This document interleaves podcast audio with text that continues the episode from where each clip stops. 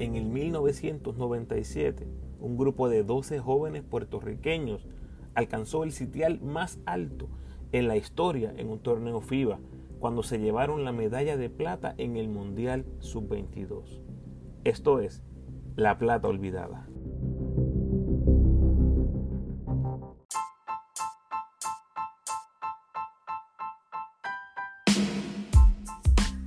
Buen día Corillo y bienvenidos al noveno capítulo de la serie La Plata Olvidada, un proyecto que dirigí hace cinco años para los colegas del deporte donde charlamos con los protagonistas de este histórico equipo. La primera vez en la historia que Puerto Rico se trepaba a un podio mundial en cualquier torneo FIBA en agosto del 2022 se cumplen 25 años de ese histórico podio y he estado compartiéndoles las entrevistas originales con los protagonistas. Ya les compartí los primeros 8 capítulos donde escucharon a Bobby Joe, Guayacán y Dani Santiago, entre otros. Hoy les comparto mi conversación con el centro suplente Rafa Martínez. Por favor, suscríbete al podcast en tu plataforma favorita para que recibas las notificaciones cuando les tiro nuevo contenido y además tómate unos segunditos, por favor, y déjame un review y un rating en la plataforma donde me estás escuchando. Recuerda seguirme en tu red social favorita, Instagram, Facebook y Twitter, como El Ramo Opina. Por favor, dale like al post, compártelo y comente en mis redes. Además, me puedes enviar tus preguntas o sugerencias a elramoopina.gmail.com o en cualquiera de mis redes sociales. Puedes apoyar al ramo convirtiéndote en patrocinador o patrocinadora del podcast y lo puedes hacer a través de Anchor con 10, 5 o un pesito al mes. Agradecido por tu sintonía. Que disfrutes. Qué privilegio tener en el podcast a un veterano de ocho temporadas en el BCN y centro suplente del equipo sub-22 que ganó la medalla de plata en el Mundial del 1997. Con nosotros está Rafael Rafa Martínez. Bienvenido, Rafa. Gracias, gracias. Vamos a hablar un poquito acerca de los tryouts. Rafa, cuéntame cómo fue tu experiencia en esos tryouts para hacer este equipo y qué sentiste cuando finalmente supiste que era uno de los doce. Eh, mi experiencia con los tryouts varió para cada uno de los torneos, pero para el mundial fue la que más satisfacción me dio, porque como suplente siempre uno tiene la duda de que, pues, de que ahora hay más refuerzo, hay más, hay más gente que está peleando por mi posición de ser la suplente y que uno puede ser primero que pueden eliminar. Y simplemente el ir todos los días a esa cancha, dejar el pellejo allí y, poder lograr el equipo y participar en esta gran oportunidad era todo lo que yo quería hacer y lo pude conseguir. Así que para mí eso fue lo más grande. Rafa, ¿con qué experiencia llegabas a ese mundial? Ya, ya sea experiencia en el BCN o en universidad. Pues para este mundial eh, yo eh, había conseguido una beca en universitaria para una escuela de Boston University de, de División 1, pero División 1 bajita, no eran reconocidos por como uno de los grandes poderes de baloncesto. Y después de eso, después de año y medio allí, decidí que Boston estaba demasiado frío para mí, regresé para la isla y estuve en el colegio de Mayagüez un rato. También porque eh, me pasaba de lo mismo, era un suplente allá y no pensaba que me estaba desarrollando como me podía desarrollar, a lo mejor siendo, teniendo un papel más activo como lo tuve en el colegio de Mayagüez. Y en cuanto a mi experiencia con el baloncesto superior nacional, pues eso siempre fue una batalla de, probarme a mí mismo más que a nadie, porque yo sé que siempre tenía el talento, pero lo que nunca, nunca parecía que llegaba a mí era la confianza. Y no fue hasta que una de mis temporadas, Guaynamo viene y me presta ahí bonito, y el coach que estaba conmigo en eso, que también fue mi coach en la liga puertorriqueña para esa época en Salinas, me suelta en el cuadro principal y me pone a jugar, que ahí fue que yo empecé a darme cuenta de que yo no solamente tengo el talento, pero debo tener confianza en mi talento para poder jugar mejor. Y yo creo que a lo mejor mi rol en el mundial pudo haber sido más grande si yo llegara a haber tenido esa confianza cuando cuando estaba allá, pero yo creo que el desarrollo mío estaba un poquito retrasado en esa área con respecto a mis compañeros y por eso pues mi rol fue muy diferente al al que yo me hubiera gustado o el que quisiera imaginado, pero eh, simplemente, como te dije, ser parte de ese equipo fue muy especial para mí. En cuanto al BCN, ¿cuán importante era que los 12 jugadores tenían experiencia en el BCN?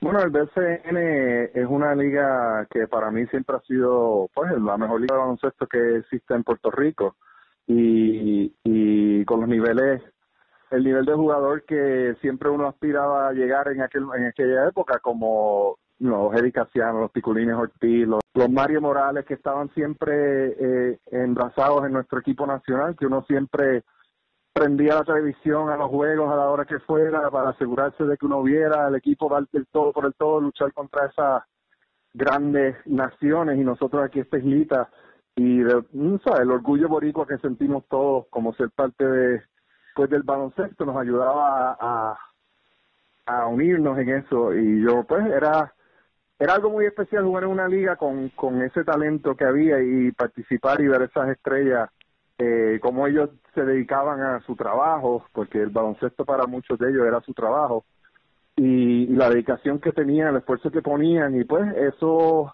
le daba a uno la oportunidad de emular esa esas eh, acciones y, y tratar de hacer lo mismo con la esperanza de llegar a, a los tobillos de uno de esos grandes jugadores. Grandísimo. Y por eso y por eso yo creo que la experiencia del baloncesto superior nacional y aún en día yo por aquí por por internet, gracias a Dios puedo seguir un poco de la del baloncesto hoy en día y y, y sé que esa liga todavía eh, trae mucha experiencia para jugadores de todo tipo de nivel en cuanto a en cuanto en el desarrollo. Muy bien.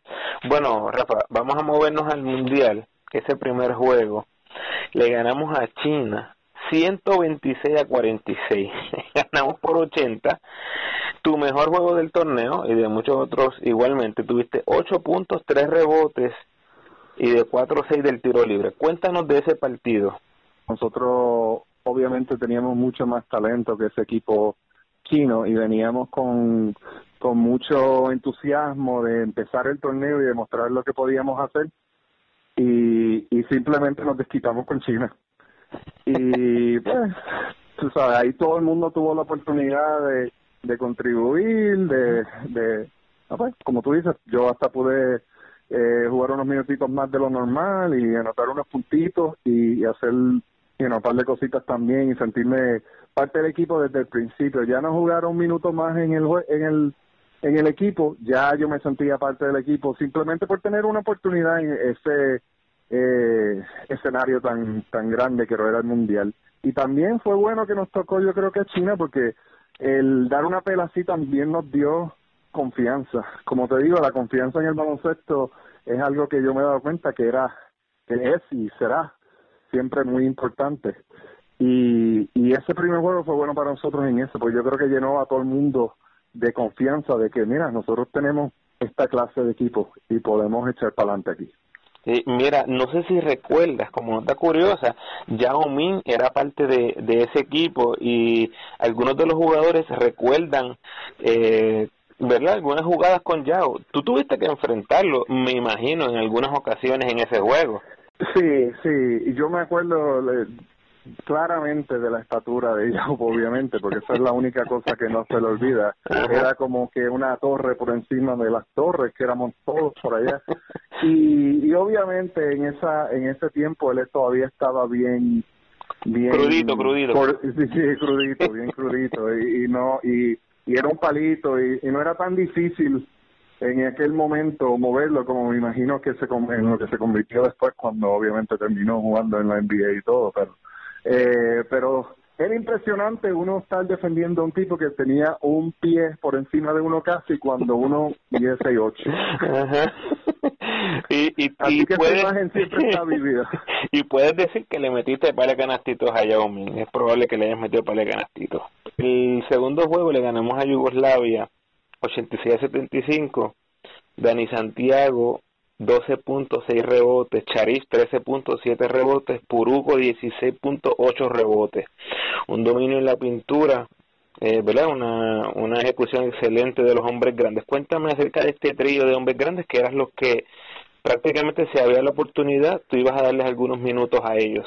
En verdad de Charis y de Dani eh, yo esperaba yo esperaba eso y hasta a veces hasta más porque ellos el talento no le bastaba, era, era demasiado el talento que tenía. El que me sorprendió un poco fue Puruco, y, y ese fue el juego que primero fue que lo vi, que, que, en realidad me impresionó lo buen jugador que era y, la, y el talento que traía al equipo. Y lo cual, y lo cual me hizo sentir que, que íbamos a tener eh, el equipo para batallarnos con cualquiera, porque nosotros siempre sabíamos que la que Gareth Gare Puerto Rico siempre siempre tenemos. Esa es nuestra historia, tú sabes. Y teníamos a Edgar Padilla y Carmelo Travieso, que eran nombres ya grandes en Estados Unidos, no solamente en Puerto Rico. Y además del, del conjunto de, del resto de los gares que teníamos, que eran, teníamos un equipo montadito ahí. Pero siempre la, la área débil de los equipos de Puerto Rico es el tamaño y el, y el esfuerzo de los jugadores eh, debajo del palo. Y ahora teníamos un tipo de cita que lo que casi nunca, o lo que nunca. Y teníamos eh, además a Sharif y a Puruco. Y yo, tú sabes, ahí ayudando, disponible para cuando fuera, como un cuarto, pero esos tres, el talento era increíble y el que más me sorprendió de los tres, fíjate, fue Puruco. Qué bueno. Bueno, hablaste un poquito de los Gary y es que justamente en el próximo juego contra Lituania, que le ganamos 96-89, Travieso y Padilla eh, se combinaron para 12 triples. Metemos 16 como equipo. Este, cuéntame un poquito este este dúo de Yumas, Travieso y Padilla, que venían, eh, ¿verdad? Con un renombre bien grande, los jugadores tal vez más famosos del equipo. ¿Cómo, cómo tuviste ese esa desenvolvimiento del equipo junto a Padilla y Travieso? Yo creo que lo mejor de que tenían esos dos eran el uno al otro porque yo jugué con Edgar Padilla también en, en Guaynabo, en los añitos que estuvo con Guaynabo, y lo vi en esa y no le cuestiono nunca el nivel de jugador que era. Pero cuando esos dos se juntaban, eran dos, los dos eran mejores de lo que eran como individuos. Ah. Y yo no sé si era porque se conocían también de sus tiempos de jugar en más o, o qué, porque siempre sabían dónde uno va a estar y dónde el otro iba a estar. Y cómo poner uno al otro en la mejor posición para hacer daño. Y eso yo creo que era lo más impresionante, cómo ellos dos en conjunto eh, se convertían en más de lo que ellos eran individualmente. Y como galdeaban esos tipos, ¿ah, Rafa? eso sí, eso sí, no había... Una defensa eran ahí encima tuyo del tiempo. Suerte con tratar de notarle eso. bueno, eh, quiero que nos hables un poquito, Rafa, de de Rolando, Rolando el capitán, que tuvo su mejor juego en este partido con 14 puntos, 5 rebotes, 3 asistencias, pero Rolando es una persona que nunca va a, sobresalir en las estadísticas, en el box score, pero la importancia de, de, Rolando en este equipo. Pues Rolando era el, el que unía ese equipo, Rolando era el, el, como tú dijiste, era el capitán y era por una razón, porque era un líder en esa cancha y era y no era porque necesariamente era el que iba a hacer el canasto cuando estuviera, eh, cuando fuera necesario, sino que era la persona que, que organizaba las tropas y nos ponía en la actitud de hacer lo que había que hacer. Y por eso es que se ha convertido en tremendo coach en Puerto Rico, porque él siempre ha tenido ese don de organizar, como quien dice, las tropas y, ayudar a la moral cuando las cosas están difíciles y mantener la armonía también cuando están fáciles, cuando están difíciles las cosas, y e, eso era el talento que tiene y siempre tendrá Rolando. Y lo que lo hacía más efectivo en ese momento era que, que era uno de nosotros. Entonces, aunque a Carlitos Morales, tú sabes, uno puede cogerla con un coach a veces y decir, ah, este no me entiende, no quiere, o sea, no entiende lo que yo quiero hacer, no, me está, la está cogiendo conmigo. Cuando te lo dice un compañero de una manera, como lo dice Rolando, que que es constructiva y, y una manera que, tú sabes, que es un colega que tú has estado relajando a la misma vez que luchando en la cancha con él.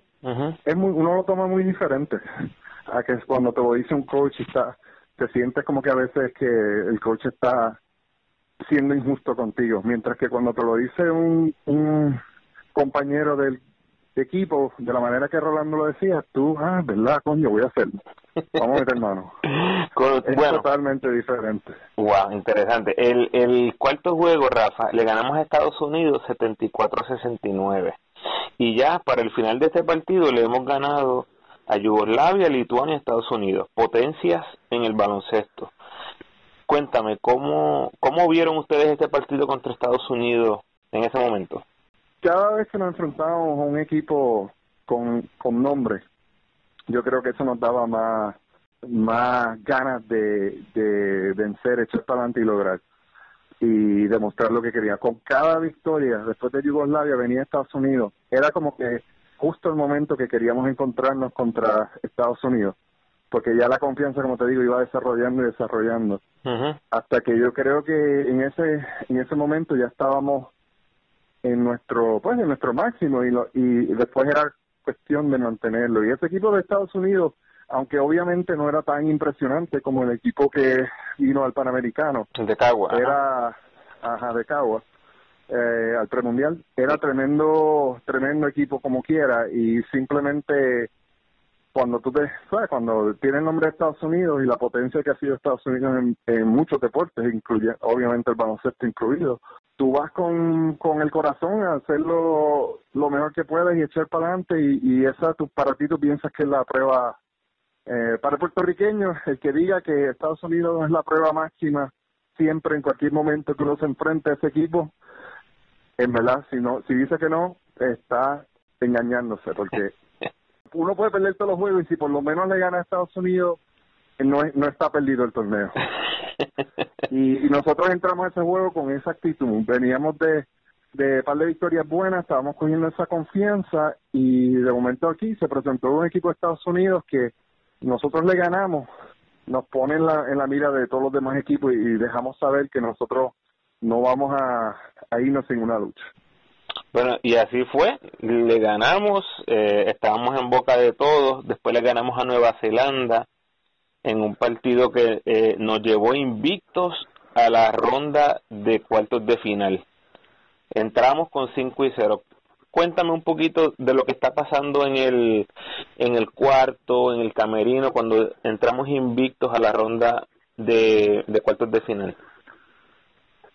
Pues más de lo que ya, de lo que ya te dije, estamos pensando, mira, tenemos una oportunidad en verdad de hacer algo grande aquí.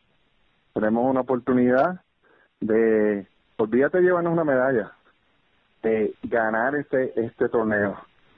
Y eso es algo que, que, sabes, que no, en un mundial, eso, oír esas palabras en el camerino era, yo me imagino que no es algo que, que ocurre que había siquiera ocurrido antes, pero yo, o sea, yo no he estado en otros camerinos, pero eh, sería que algo que uno nunca pensaría que uno estaría en esa posición. Y ahí estábamos. Y entonces todos lo reconocimos y dijimos, ok, tres juegos más, dos, dos juegos más o tres juegos más. Ok, bueno, le ganamos a España 77 a 71 y pasamos a la semifinal con Yugoslavia le ganamos 75-70, Guayacán estuvo enorme en ese partido, 12 puntos en la segunda mitad con 4-4 el tiro libre. Habla un poquito de, Guayacán, esta extensión, Guayacán casi siendo el sexto inicialista del equipo. Háblame del Guaya. Yo creo que ese fue también el juego, el, el Guaya lo estaba haciendo todo el torneo, pero ese juego, yo creo que los otros equipos, es que es fácil, si tú miras a Guayacán, tú dices, ah, pues este tipo no va a hacer nada, no hay que, vamos a ponerle presión a, Travieso y a Padilla y al otro y al otro. Pero entonces tú le das un, un, un pasito un, ahí y son tres que te vienen. Y tú dices, pero eh, eso fue una suerte, eh, la próxima, la, no, no, y los equipos que no no lo conocen no saben que lo menospreciaban. explotar, ajá, uh Y, era fácil porque tú lo miras y ese flaco, eh, ¿qué va a hacer ese flaco? No puede, no va a no se va a meter aquí, no va, a hacer nada. Y de momento, ¡pam! Un pase, va, ¡pam! Tres, triple. Y así fue que ese juego, simplemente yo creo que a Yugoslavia completamente se lo olvidó y, y aun cuando después trataron de recuperar, ya él estaba tan en su zona que, que como dicen, que no había quien lo parara. Muy bien, bueno Rafa, llegamos al juego por el oro Lamentablemente lo perdimos 88 a 79. Cuéntame un poquito de lo que recuerdas de este partido. Eh, tal vez cuán importante fue la fanaticada, si crees que fue factor.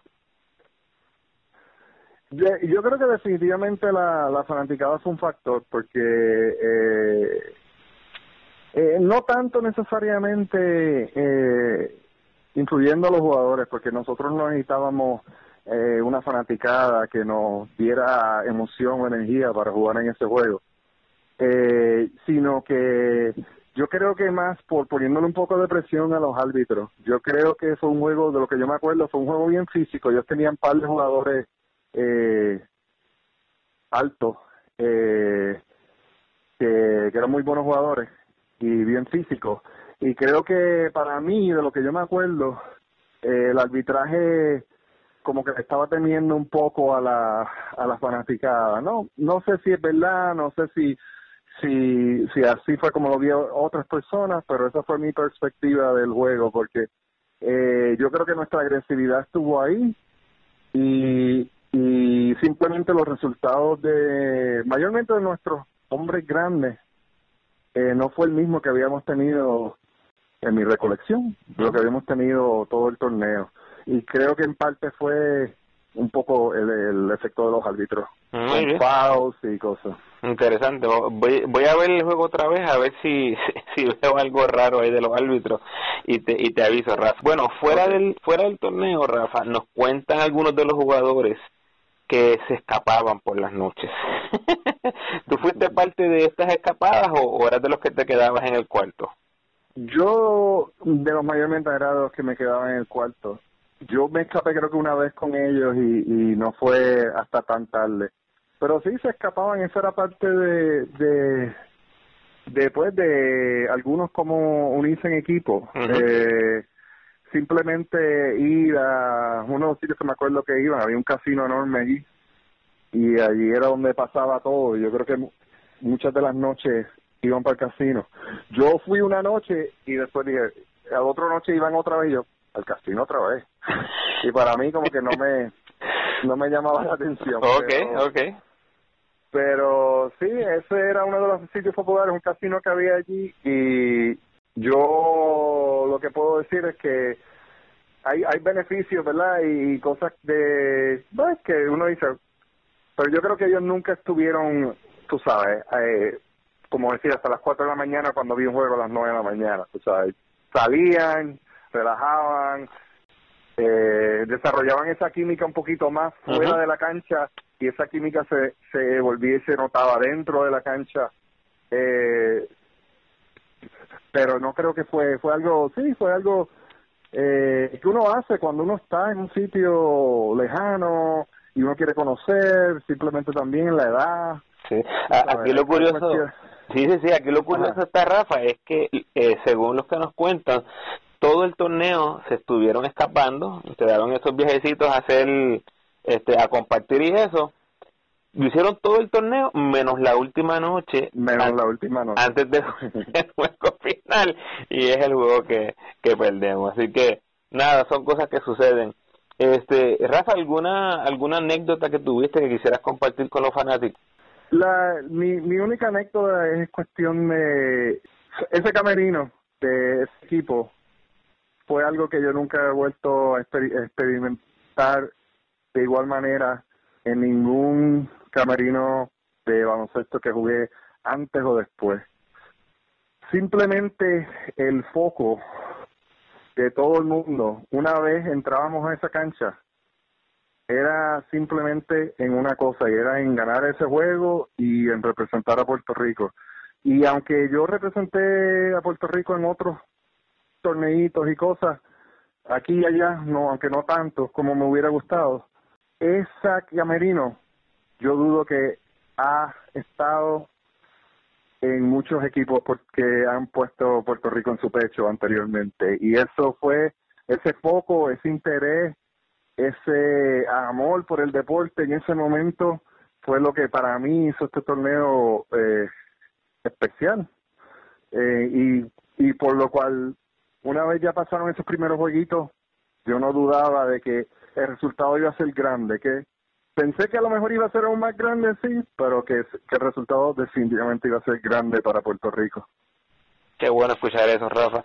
Bueno, ese, Rafa, es el único podio en la historia del baloncesto puertorriqueño en un ya sea un mundial olimpiada FIBA, en un evento magno de la FIBA, es la única vez, Rafa, que nos hemos trepado en un podio, así que por eso es que yo digo que es nuestra gesta más grande en la historia. Y hablando de la medalla, ¿dónde tienes la medalla, Rafa?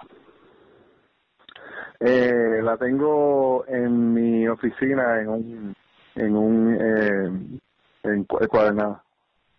Encuadernada, muy bien. Es que nos encantaría tener una foto, si se puede, Rafa, que, no, que nos hiciera llegar una fotito de esa de esa medalla.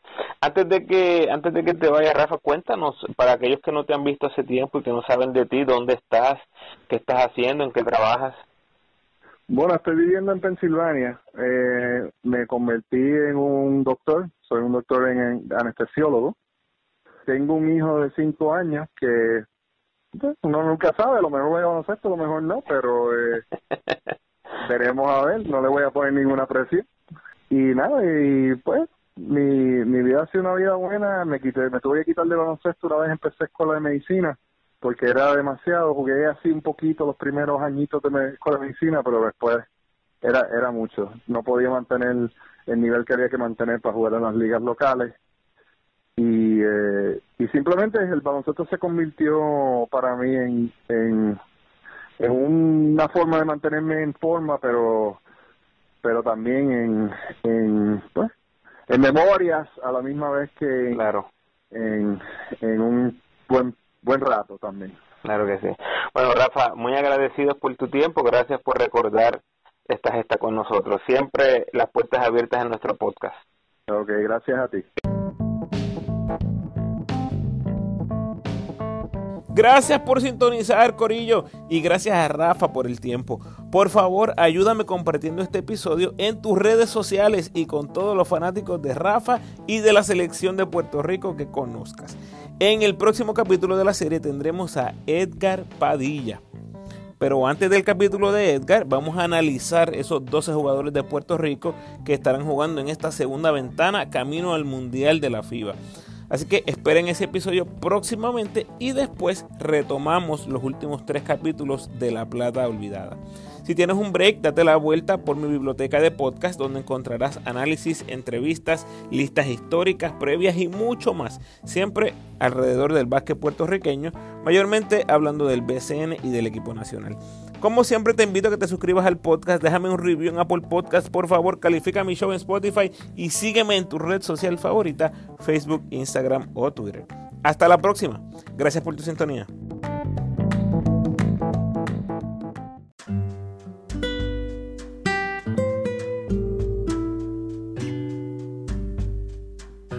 El pensamiento de hoy. Cualquiera se rinde, mi gente. Eso es lo más fácil de la vida. Pero la verdadera fuerza se muestra cuando todo el mundo piensa que te vas a rendir y te mantienes de pie. Bendiciones.